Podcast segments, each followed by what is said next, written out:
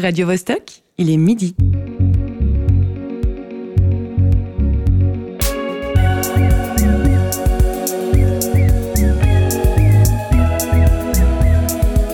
Midi bascule.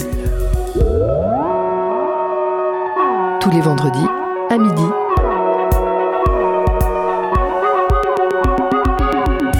La gaieté, le salon de thé qui déshabille le présent passé. La pendantelle est à 100 porcelaine, thé à la cannelle et petite madeleine. Rencontre intime autour d'une tasse de thé. Bonjour et bienvenue dans Midi Bascule. Si vous nous écoutez en direct, il est 6 h du matin à New York, où s'est déroulée la toute première Pride. C'était en 1970. Il est 8 h du matin, toujours en Argentine, le premier pays d'Amérique latine à avoir légalisé le mariage pour toutes et tous en 2010. Et il est midi dans le quartier des Grottes à Genève où nous enregistrons en attendant que les travaux du théâtre Forum Marin prennent fin. Si vous nous écoutez en podcast, il peut être n'importe quelle heure du jour ou de la nuit, suivant vos envies, évidemment. La technique est assurée par Cyril Fay et Alexis Rafaeloff. En ouverture, vous avez entendu le générique de La Gaieté, la création sonore sur laquelle porte l'émission du jour, qui est une spéciale podcast.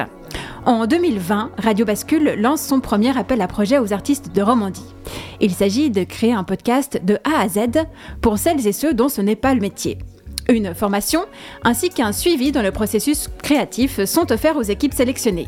Le concours en est actuellement à sa troisième édition. Vous pouvez découvrir les œuvres lauréates sur radiobascule.ch dans l'appel à projet. Aujourd'hui, on reçoit un duo qui a remporté le concours en 2021. C'était la deuxième volée, bravo aux personnes qui suivent. Leur podcast, La Gaieté, est nominé cette année à Sonore, un festival qui propose une vitrine aux meilleures productions suisses dans le domaine des pièces sonores justement. Il a lieu en ce moment même et jusqu'à dimanche.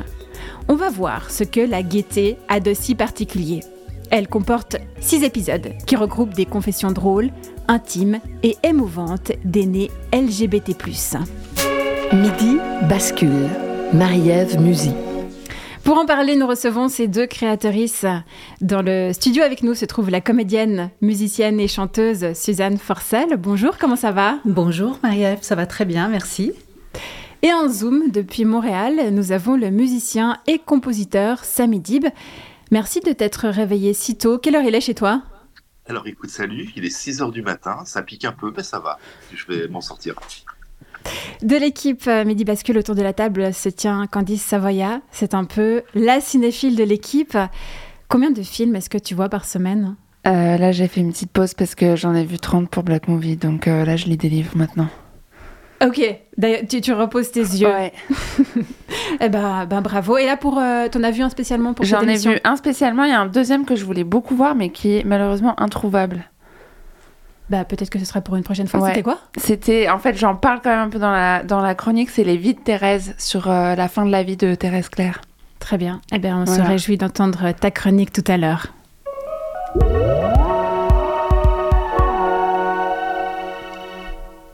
Je propose d'entrer directement dans la matière avec un extrait du premier épisode de La Gaieté. Je m'appelle André, j'habite Lausanne. Je suis né en 1936, donc j'ai 85 ans. Quand je suis né, l'homosexualité était qualifiée de débauche contre nature. Donc si j'avais profité de mon état et puis que j'avais baisé tout enfant, on m'aurait mis en prison. C'est en 1942 que le code pénal suisse a dépénalisé les actes sexuels qui étaient commis entre adultes consentants. Il fallait pas forcer une personne, mais si on était consentant, c'était. Sinon, c'était la prison. Et euh, à l'époque, c'était la guerre. En Allemagne, à partir de 1933, quand les nazis ont pris le pouvoir, les homosexuels étaient emprisonnés et déportés dans des camps de concentration. Alors qu'avant 1933, euh, surtout Berlin était des capitales. Les, homosexuels d'Europe se, rendaient à Berlin parce que c'était la, la vie absolument merveilleuse, les boîtes, etc. Bon, pas seulement pour les homosexuels, mais pour tout le monde. C'était très ouvert.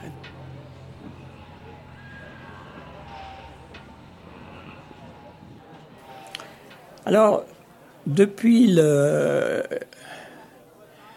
depuis 1942 que je viens de nommer, euh, les psychiatres ont considéré les homosexuels comme des malades, par la population aussi, ceux qui étaient renseignés, sinon on était des gens dégoûtants à cause euh, des, des, mœurs sexuelles, euh, puisque les homosexuels n'étaient pas acceptés dans la société, n'étaient pas acceptés dans leur famille très souvent.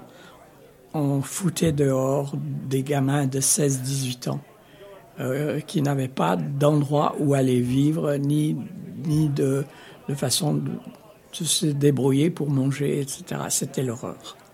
Et puis, euh, donc, beaucoup de, gars, je ne parle pas des femmes parce que la, vie était différente. Les femmes pouvaient passer euh, sous silence leur, leur vie. Elles étaient comme les autres femmes, quasiment en prison à l'époque, au point de vue de la sexualité de l'indépendance.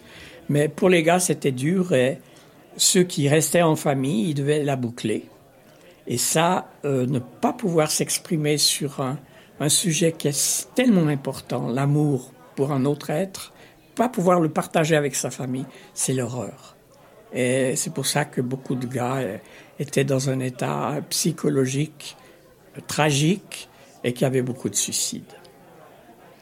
On ne pouvait pas non plus en parler dans la, à l'église, si on était croyant, euh, l'Église décidait que vous iriez en enfer.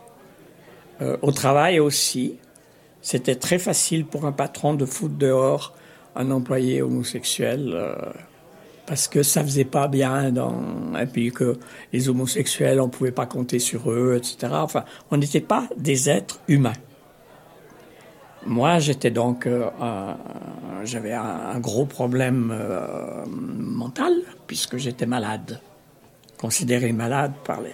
Et un jour, j'ai été guéri miraculeusement.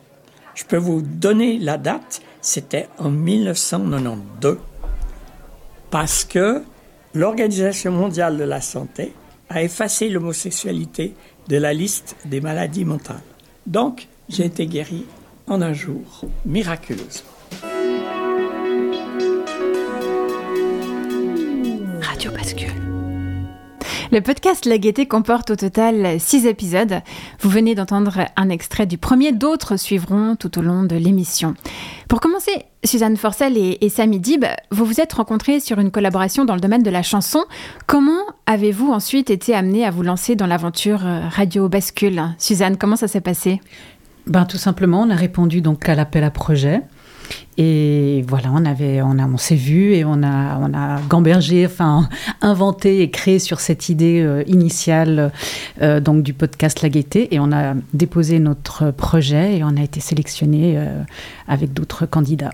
Pourquoi avoir choisi ce sujet qui n'est a priori ni ton domaine ni celui de Samy?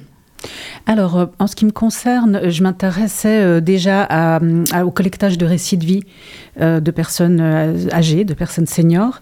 Et Samy, on avait déjà un projet, on a gagné une bourse. Et donc, on avait initié un autre projet qui s'appelle Les Trésors des aînés. C'était une bourse, de, une bourse de recherche artistique. Et Samy avait aussi l'idée d'approfondir par rapport au LGBT. Voilà, donc du coup, c'était un podcast autour des seniors LGBT qui est de la gaieté. L'élaboration d'un tel euh, dossier, Samy, ça prend combien de temps? Oh, disons que, je sais pas, c'est... Non, c'était assez rapide en vérité, parce que, comme l'a expliqué Suzanne, on avait déjà donc ce, ce, projet de Trésor des aînés, et en fait, on s'est fait euh, un petit brainstorming assez rapidement. J'ai proposé qu'on étende euh, au, au, mouvement LGBT, parce que je trouvais euh, vraiment intéressant euh, ben, dans le cadre de podcast, et surtout qu'on était tout à fait novices, c'était un sujet que je trouvais fort et coloré, et puis qu'il y avait moyen de faire quelque chose à partir de ça. Suzanne, tu veux ajouter quelque chose Pour moi, ce qui était important, c'est aussi ce qu'on on associe un peu par rapport aux, aux seniors, une certaine invisibilité. Et donc, c'est vraiment euh, de leur permettre de, de, de, parler, de parler de leur mémoire. Donc, c'est aussi la mémoire collective. Et pour les LGBT, ce qui me semblait aussi, c'était presque une double invisibilité. Et donc, là aussi, vraiment donner la parole. Est-ce que c'était compliqué de trouver des seniors prêts à témoigner? Parfois, c'était pas simple. Certains avaient pas envie. Certains euh, disaient non, moi, j'ai plus envie de, penser au passé. Je préfère penser au futur. Enfin, ça m'est arrivé. On a une, une, réponse comme ça. Et sinon, bon, c'était plutôt du bouche à oreille, des personnes euh, qu'on connaissait. Samy, euh, vous avez passé une petite annonce ou non, pas spécialement? Alors, on a. Hum, non, alors, certaines fois, c'était justement des amis euh, qui, qui, sont eux-mêmes euh, LGBT. Ou alors, on a. Bon, ce qui me concerne, j'avais un petit peu. oui, m'était adressé à certaines associations, soit à Genève, soit à Lausanne, en particulier avec Voguet à Lausanne, par exemple. Et, voilà, mais après, c'était vraiment du bouche à oreille, en fait. On peut remercier Sophie Solo qui nous a bien aidé à trouver en fait euh, des, des, des, amis à elle, euh, donc des milieux LGBT. Sophie Solo, donc euh, compositrice, chanteuse à Genève, que vous connaissez certainement. Et elle, nous a, elle nous a bien aidés. Et puis par exemple pour Diane. C'est vrai que les gens, c'était pas simple d'avoir des témoignages. Ça, comme l'a dit Suzanne, spontanément, il y avait beaucoup de gens qui n'avaient pas forcément envie d'en parler. Et on a dû un tout petit peu ramer.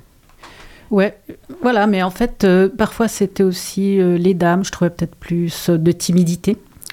Euh, et sinon, par exemple pour Diane, qui est une femme trans, bah ça c'était aussi une amie qui m'a dit ah mais oui, mais je connais quelqu'un dans le Jura. Mhm. ah dans le Jura. Enfin après je trouvais amusant de voilà. Enfin donc c'était une chouette aventure le Jura. Comment s'est passée la répartition des tâches entre vous deux?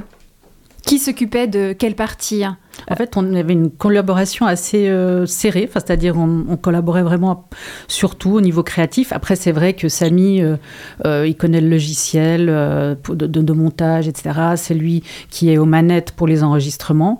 mais Franchement, sinon pour les autres choses, les contenus, euh, le montage, c'est-à-dire le montage, c'est-à-dire réécouter les émissions, puis dire tiens ça, euh, les émissions, les épisodes, et on va mettre ce morceau-là avant ou pas, parce que parfois euh, au tout début c'était pas extrêmement structuré. Enfin, parce que en fait, comme comme c'était une formation, bah, j'avais pas mes grilles de d'interview parce que j'ai jamais fait ça de ma vie, donc j'avais pas forcément des grilles super structurées comme ça. Alors les premiers trucs c'était, mais c'était assez sympa, c'est des chouettes souvenirs où on a d'abord peut-être été reçus pour un repas convivial et après on enregistrait. Et, puis on faisait une conversation avant pour voir de quoi on allait parler. J'avais un peu une idée, mais. Et après, c'est devenu de plus en plus structuré. voilà, au fur et à mesure. On, va discuter euh, du déroulé justement d'une séance type euh, un peu plus tard. Pour l'instant, on va écouter euh, le choix musical de Samy. Tu nous as proposé d'écouter Les gens qui doutent d'Anne Sylvestre. Est-ce qu'il y a une raison particulière à ce choix? Euh, oui, parce que je me suis dit qu'il serait 6 heures du matin à Montréal et que j'avais besoin d'un morceau très doux pour me réveiller en douceur. Et puis, non, surtout qu'il est plein de tendresse ce morceau et qu'il euh, faut, faut l'écouter régulièrement. C'est euh, une excellente raison. Tu peux aller te faire un petit café.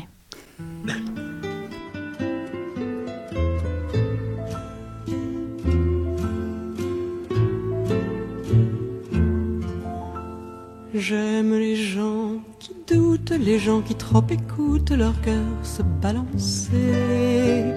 J'aime les gens qui disent et qui se contredisent et sans se dénoncer. J'aime les gens qui tremblent, que parfois ils nous semblent capables de juger. Vous êtes dans Midi Bascule et nous sommes ensemble jusqu'à 13h. Aujourd'hui, l'émission est consacrée à un podcast qui est nominé au Festival Sonore. Il s'intitule La Gaieté et voici un extrait de l'épisode numéro 2. On écoute Marie-Claire, 78 ans.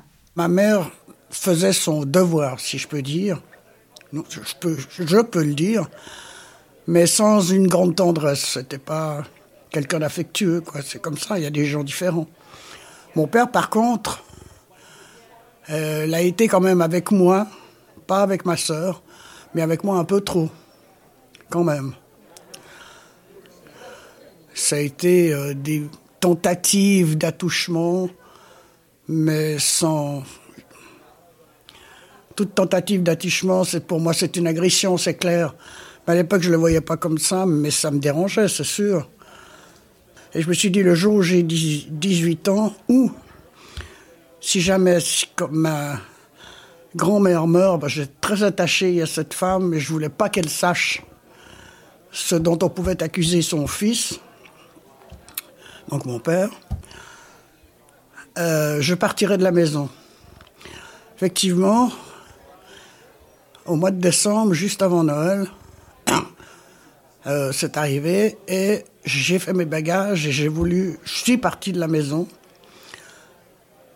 J'ai expliqué devant mon père et devant ma mère pourquoi je partais, que je supportais pas euh, euh, les insinuations et les tentatives d'attouchement de mon père, enfin de son comportement.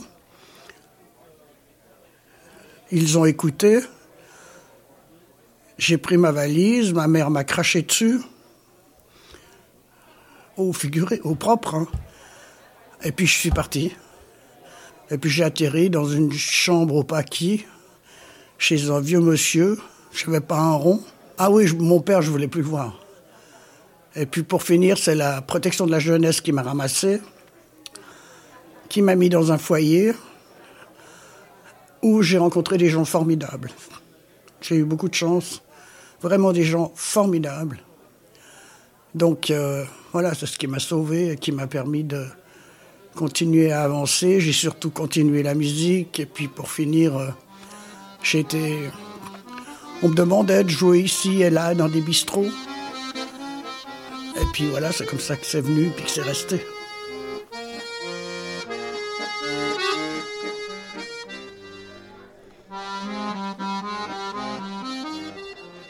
On vivait pas bien euh, le fait euh, d'être lesbienne, de devoir euh, l'avouer. L'avouer, c'est vraiment le mot.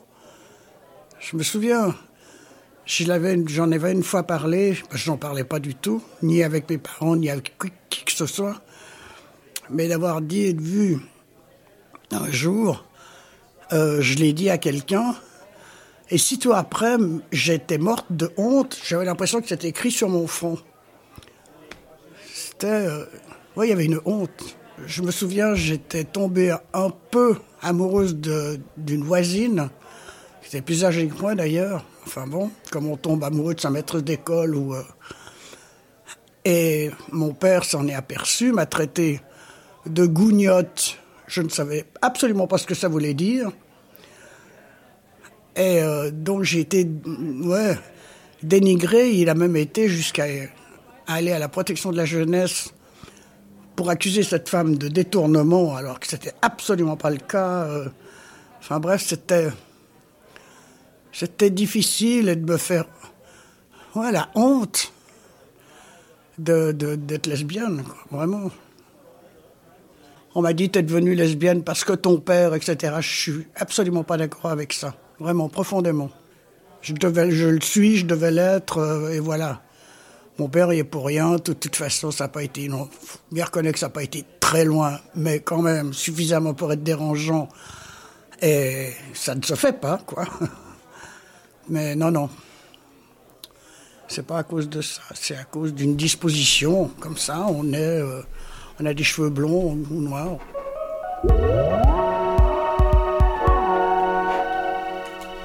Que tout le monde se rassure. Juste après ceci, Marie-Claire nous raconte un coup de foudre. On passe à une étape plus joyeuse. Suzanne, comment on réagit face à ce type de confidence? Premièrement, et deuxièmement, est-ce que c'était aisé pour les interviewés de se dévoiler autant? Alors, euh, bah moi, ça m'émeut à chaque fois, en fait. C'était pas évident parce que c'est pas mon métier. Je pense que tout, je ressortais de, de, de ces entretiens euh, toujours assez secouée, en fait. Ouais, ça m'a, ça m'a ému à chaque fois.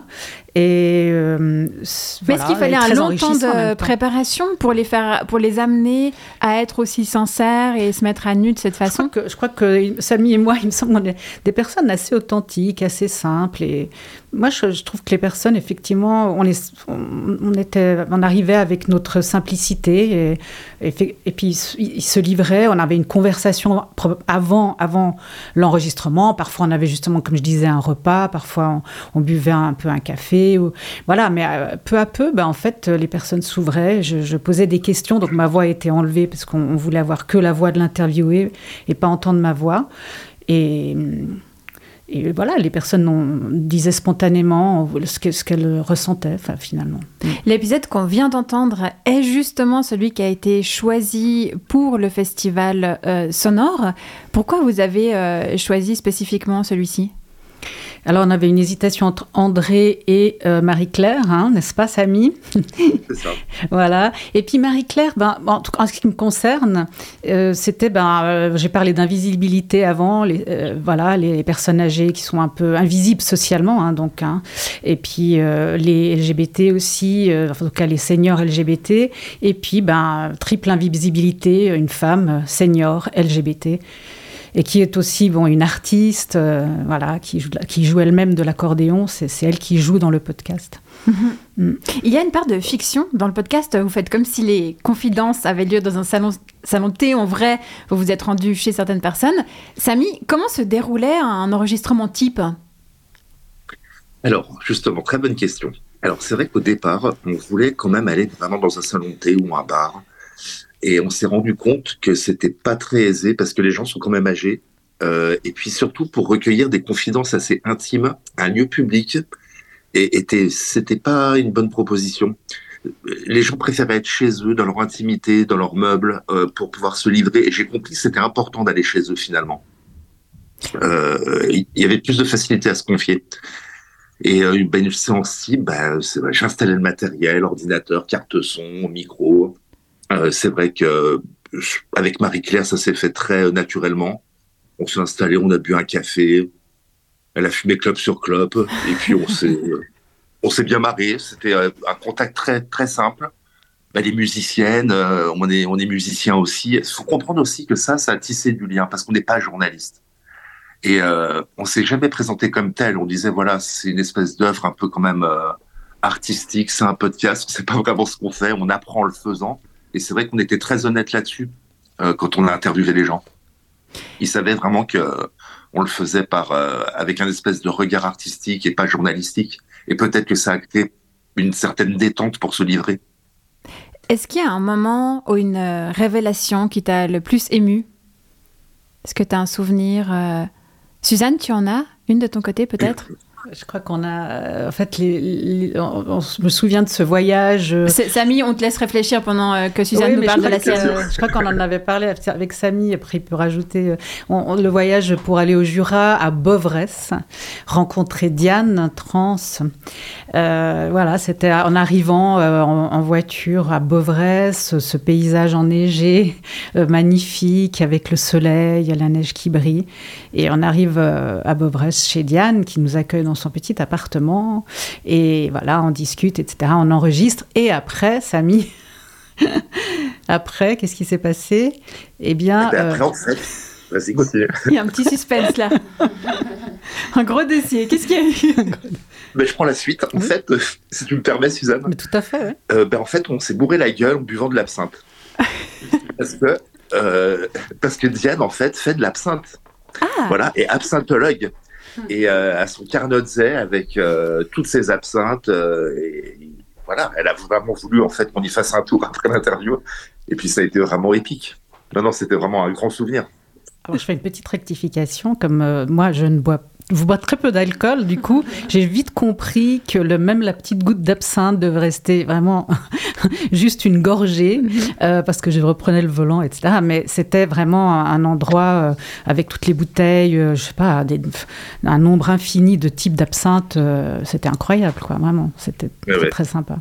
Bah merci pour ce partage. On se tourne vers une autre protagoniste de votre série, un poil plus jeune que les autres, Michel, 72 ans. J'ai découvert euh, mes premières lesbiennes donc vers 1974-1975. Euh, à l'époque, je vivais en Angleterre. En fait, j'ai découvert le mouvement de libération des femmes. Et là, j'étais euh, tout de suite très plus qu'intéressée. Ça m'a bouleversée cette découverte. C'était comme si j'attendais ça depuis très longtemps. Et euh, je me suis impliquée dès que j'ai pu. J'ai cherché euh, les réseaux, les groupes. Euh, et j'ai fait partie d'un groupe de conscientisation, comme on appelait ça. Je suis aussi allée au... Il y avait un centre de femmes dans la ville où je vivais. J'y suis allée. Je suis allée à des réunions. Et c'est là que j'ai découvert mes premières lesbiennes. C'était des femmes qui me semblaient très libres et elles étaient très radicales euh, dans la lutte. elles étaient féministes et bien sûr, puisque c'est dans le mouvement que je les ai rencontrées, et elle rejetait complètement les catégories euh, de genre. Euh, elle, ne se voulait ni féminine ni masculine. Euh, à vrai dire, elle me faisait un petit peu peur. Mais j'étais fascinée. Je l'ai trouvée très intéressante. Et donc, je me suis rapprochée d'elle. Et petit à petit, j'ai questionné mes, ben bien sûr, j'ai questionné mes préjugés euh, vis-à-vis de l'homosexualité tout en militant avec ces femmes et avec d'autres.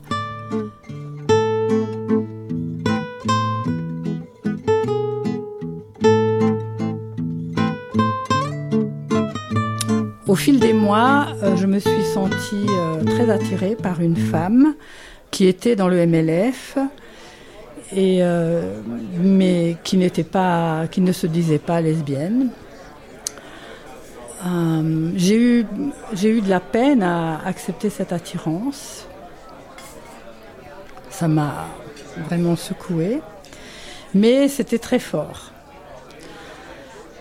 Alors j'ai fini par prendre mon courage à deux mains et lui dire. Et puis elle, elle n'était pas du tout intéressée. Donc j'étais très déçue et triste, euh, un peu malheureuse. Mais bon, voilà, c'était comme ça. J'ai continué à militer toujours avec euh, le groupe, les groupes. Mais je pense que pour moi, une porte s'était ouverte. Et euh, je me suis dit que j'étais bisexuelle, en tout cas, au moins. je me rappelle que je me regardais dans, le miroir et puis je me disais non, non, mais je veux pas être euh, une lesbienne. Je sais pas moi, c'est pas moi.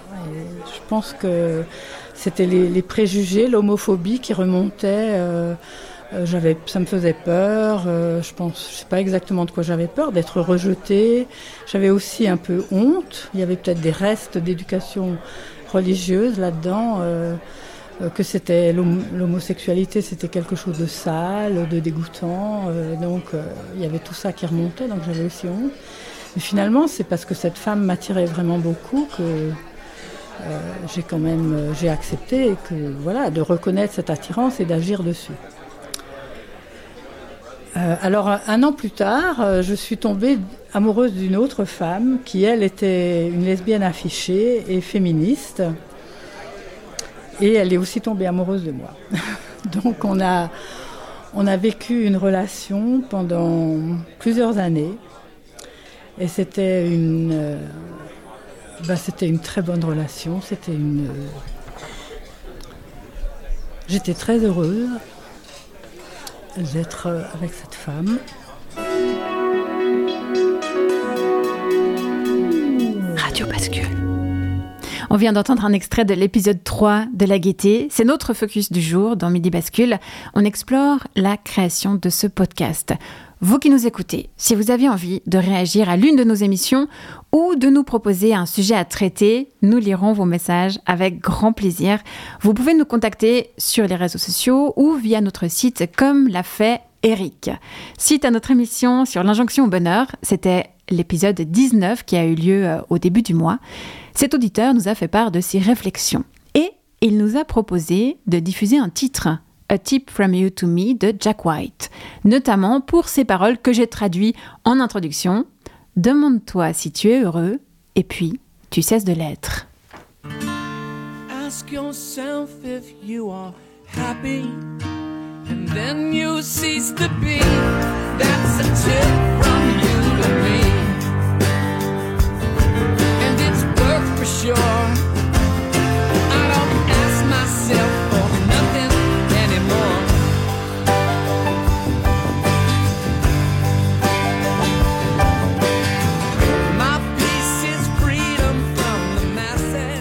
En résonance à la série de podcasts de la Gaîté, Candice s'est intéressée à d'autres récits de vie d'aînés LGBT+. Elle a regardé le film Les Invisibles, réalisé par Sébastien Lifshitz, qui est sorti en 2012. Les médias ne s'intéressent pas aux vieux et encore moins aux vieux homos.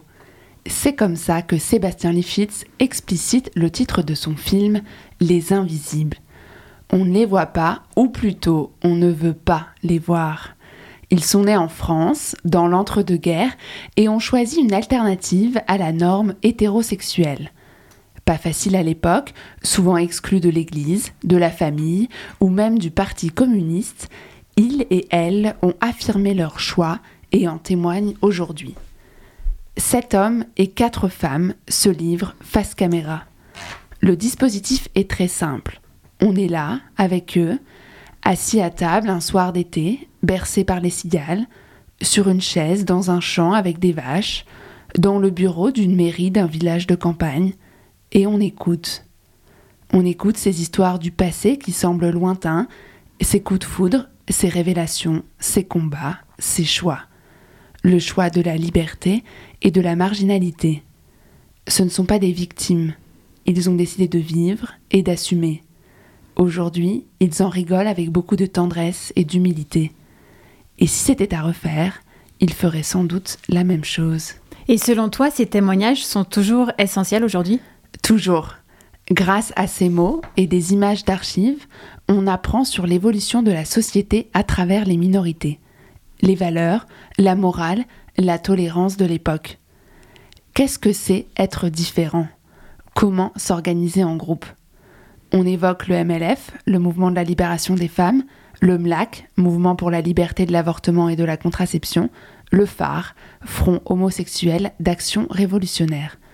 Toutes ces luttes qui ont permis aujourd'hui d'appréhender les orientations sexuelles différemment. Comment ont été choisies les personnes interviewées? Le réalisateur a cherché pendant deux ans des hommes et des femmes de plus de 70 ans, des classes sociales et des lieux de vie différents même si on est souvent à la campagne, proche de la nature et des animaux.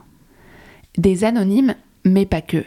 Il y a Thérèse, Thérèse Claire, militante féministe élevée dans la religion, qui se rendra compte, après mai 68, à 40 ans passés, de son attirance pour les femmes dans une maison de la forêt de Fontainebleau le dimanche après-midi, lorsque ses enfants sont chez leur père.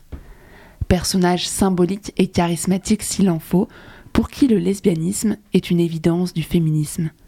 Elle sera d'ailleurs filmée à nouveau par Sébastien Lifshitz en 2016 avec Les vies de Thérèse dans les derniers mois de sa vie. Ok, et si on revient aux invisibles? 1h55 de délicatesse, d'émotion, de vérité, de sincérité, d'humour et d'amour. On y parle d'intimité et de sexualité avec une aisance déconcertante. Loin des tabous, on nous dit tout des détails qu'on n'ose pas demander.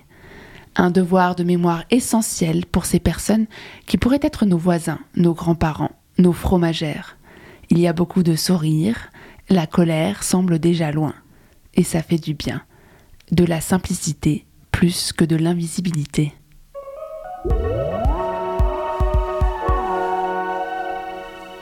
Merci euh, Candice. Tu me parlais aussi d'un point intéressant que tu n'as pas eu le temps de mettre dans ta chronique.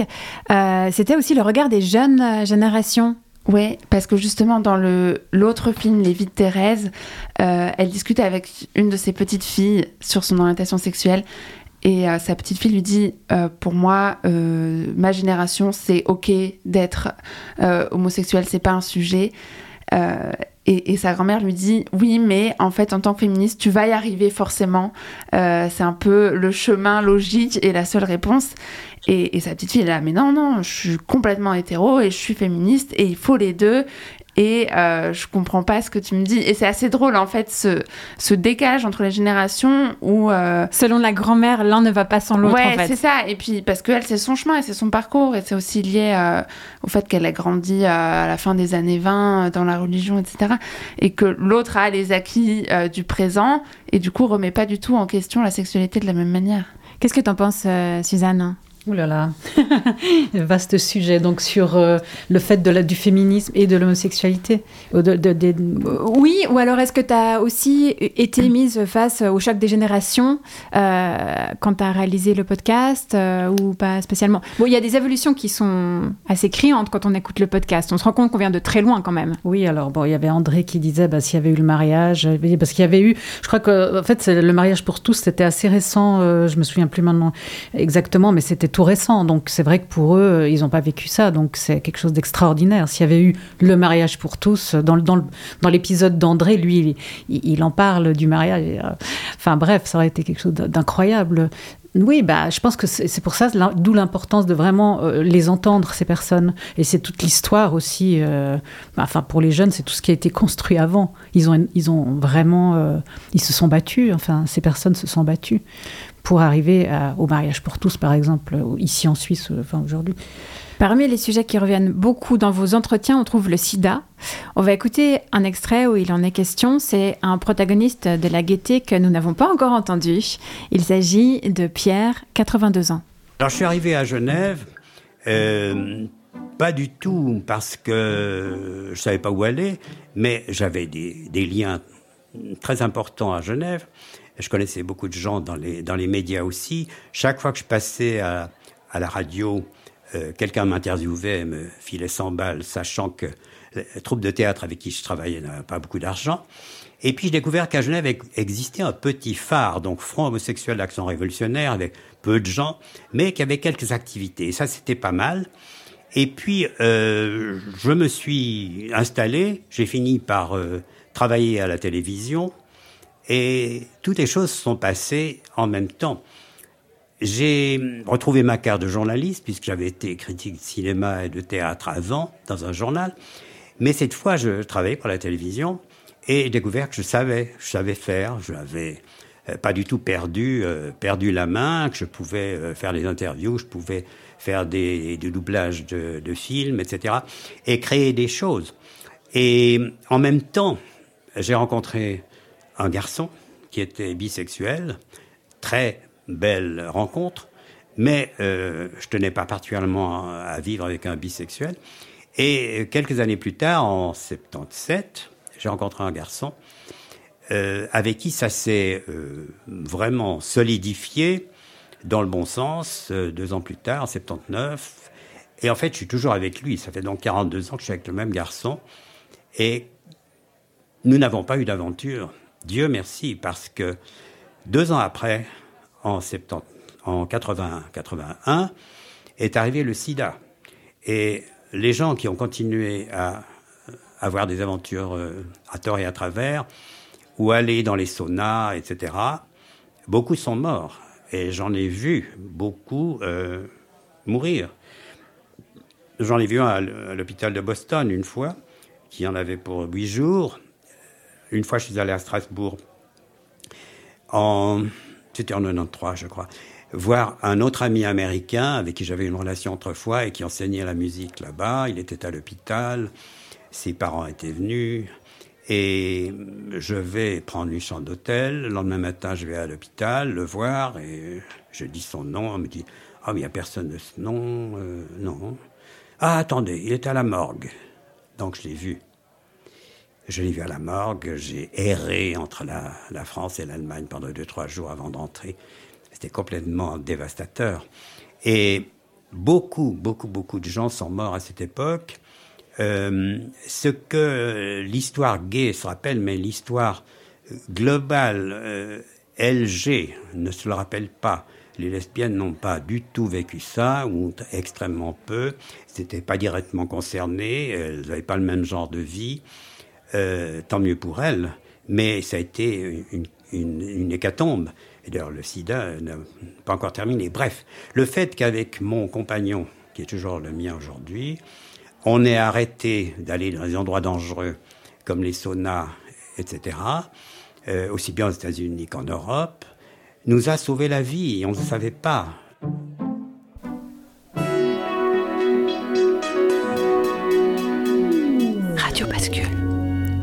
On va parler de l'étape du montage.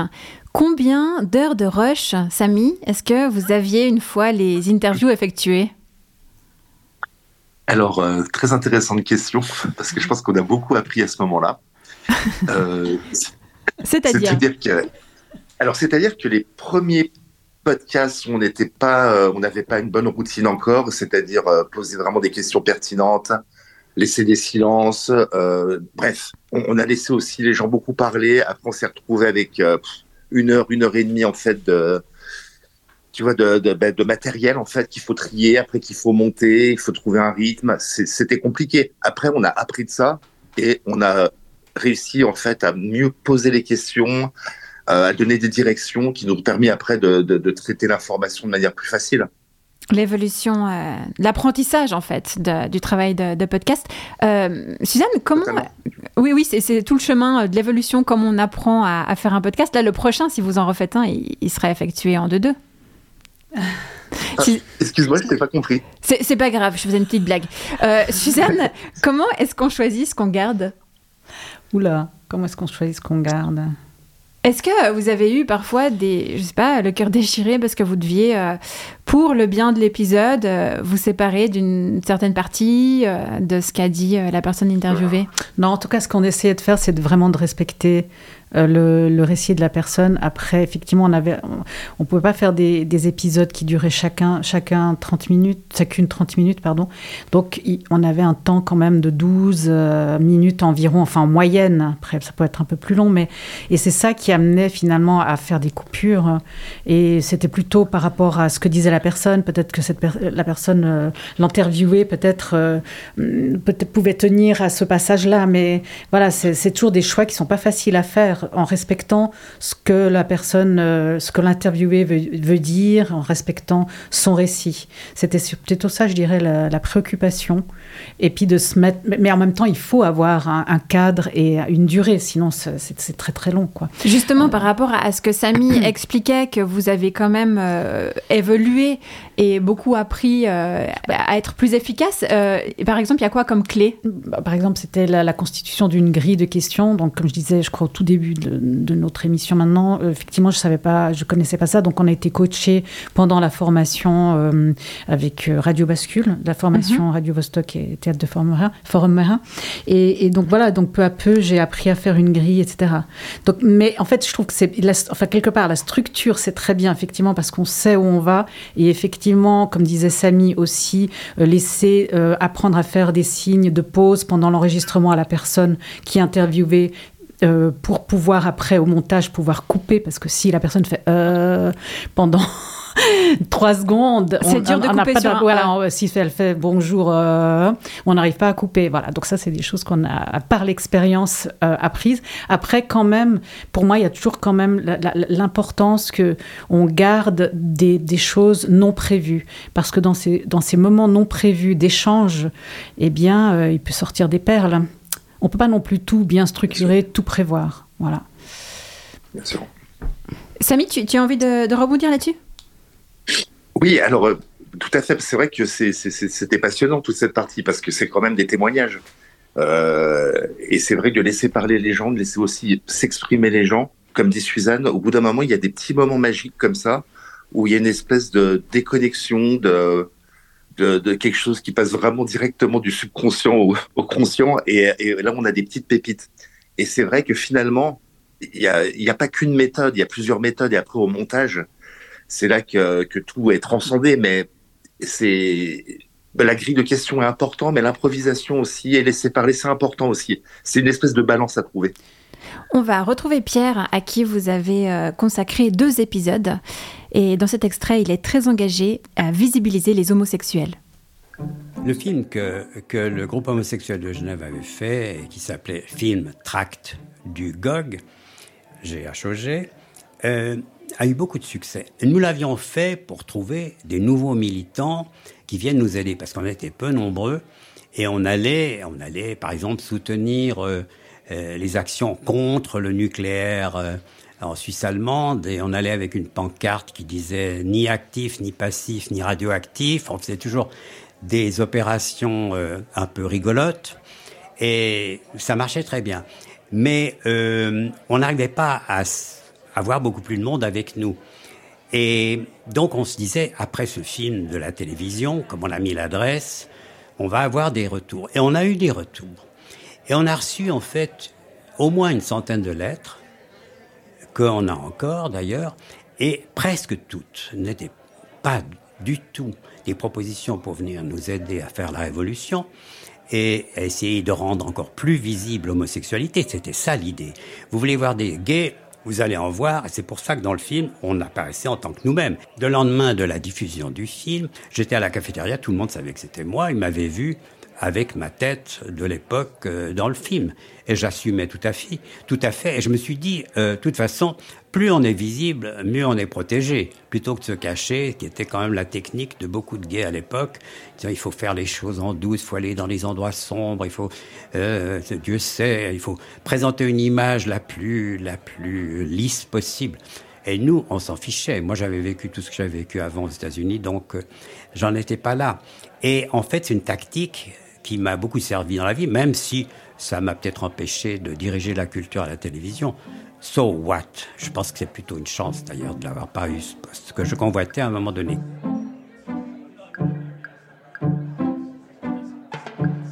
On espérait être en fait une escouade euh, au groupe homosexuel de Genève. Et on n'y arrivait pas. Alors, les lettres, ces centaines de lettres, en tout cas une centaine, un peu plus même, étaient presque toutes des appels au secours de gens de tous les âges.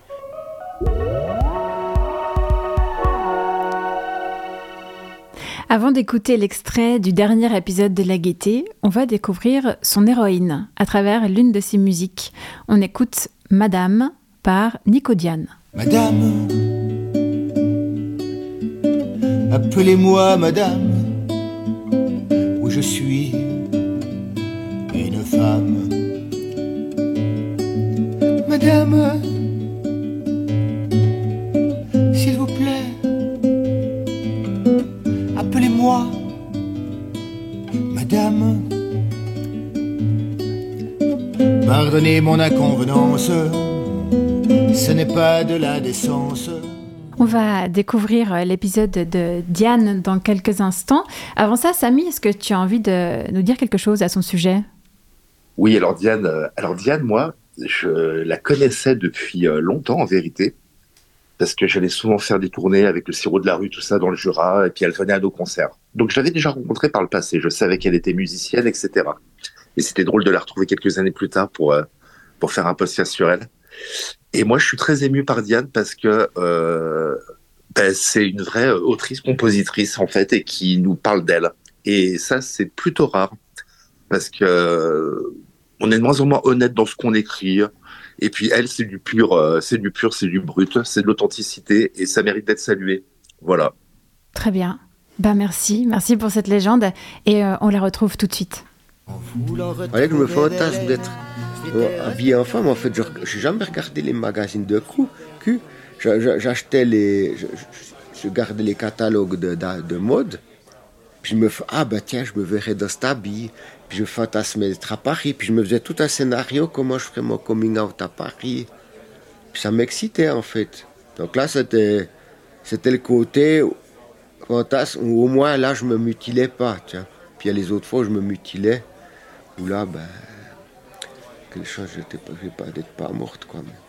Et ma première expérience, en fait, c'était quand j'étais en Allemagne, quand j'étais étudié, j'étais aussi à 4 mois au Goethe-Institut. En fait, c'était c'était une Vénézuélienne qui était mariée, mais qui, passait, qui venait apprendre l'allemand pendant plusieurs mois. Elle avait sa fille avec elle. Et puis, euh, ben, il y avait le, bal de l'école, là, du Goethe-Institut. Ben, on danse comme ça. Alors là, c'est elle qui m'a entrepris. Ben, elle commençait à me caresser et tout. Puis on a fini dans ma chambre. Et puis, voilà. Et je me rappelle, euh, je me rappelle le lendemain, je téléphone à mon papa. Ah, ben cette fois, je suis un homme comme c'était. Oui, ça a quand même plus ou moins fonctionné quand même. Elle, m'a vraiment entrepris là. Mais je crois que c'est un peu culturel. Hein, c'est l'homme. C'est l'homme qui doit être entrepreneur. Ça, ça, c'est une vieille culture ancienne que c'est de toute façon la femme, l'image de la femme qu'elle est passive et tout. La, le terme jouissance chez la femme, on en parle peut-être depuis quelques décennies, depuis la pilule et tout. C'était tabou. Hein. Alors je pense qu'il y avait déjà cette histoire. Je, pensais être déjà avec la docteuresse Buffa. Voir, je l'ai vu la première fois en octobre 2008. Je pensais être travesti fétichiste, donc on a fait le travail entre. Et là, c'est elle, avant l'endocrinologue, qui m'a donné notre recours, la castration chimique. Parce que dès le moment où ma testostérone baissait fort, c'est là qu'il fallait voir ma réaction. Parce qu'à ce moment-là, si, on est en plus de testostérone, j'ai plus envie de me travestir. Là, c'était clairement du travesti fétichisme. Hmm? Or, quand j'ai pris l'androcure, puis que j'ai plus eu de ces besoins sexuels, plus de, de, de, testostérone, j'ai réalisé que, que non, c'était pas que ça, que vraiment je voulais être une femme. L'androcure a été le révélateur de, l'envie d'être femme. Donc c'est là que ben, j'ai dit, ok, j'ai dit, ça, maintenant je sais ce que je veux, c'est votre boulot. Maintenant, je veux, je veux, je veux aller jusqu'au bout de ma transition et tout.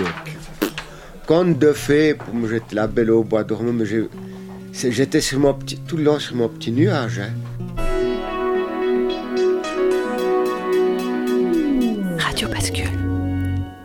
Ces extraits vous ont donné envie d'en entendre plus, je rappelle que les épisodes entiers se trouvent sur le site radiobascule.ch. Samy, quels retours vous ont été faits de la part du public?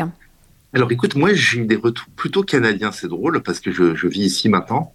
Et, euh, les amis québécois qui j'ai fait écouter euh, les podcasts ont été très touchés. Ça donne envie d'ailleurs de continuer une série ici, quoi. Très réfléchir. Mais euh, oui, oui, j'ai eu des, des, chouettes retours. Et puis c'est vrai que les choses n'ont pas été vécues de la même façon euh, au Canada pour des raisons politiques. Et ce serait bien de faire une comparaison avec la Suisse. C'est assez intéressant, je trouve. Ah ben voilà. Mais voilà, les retours sont très positifs euh, et, voilà. Tout à fait, on vous le proposera. Eh ben, on attend, on se réjouit beaucoup. Suzanne, tu te rends demain et après-demain au Festival Sonore. Comment tu te sens? Est-ce que c'est la première fois que tu as un projet nominé tout à fait, c'est la première fois. C'est en fait une nouvelle aventure.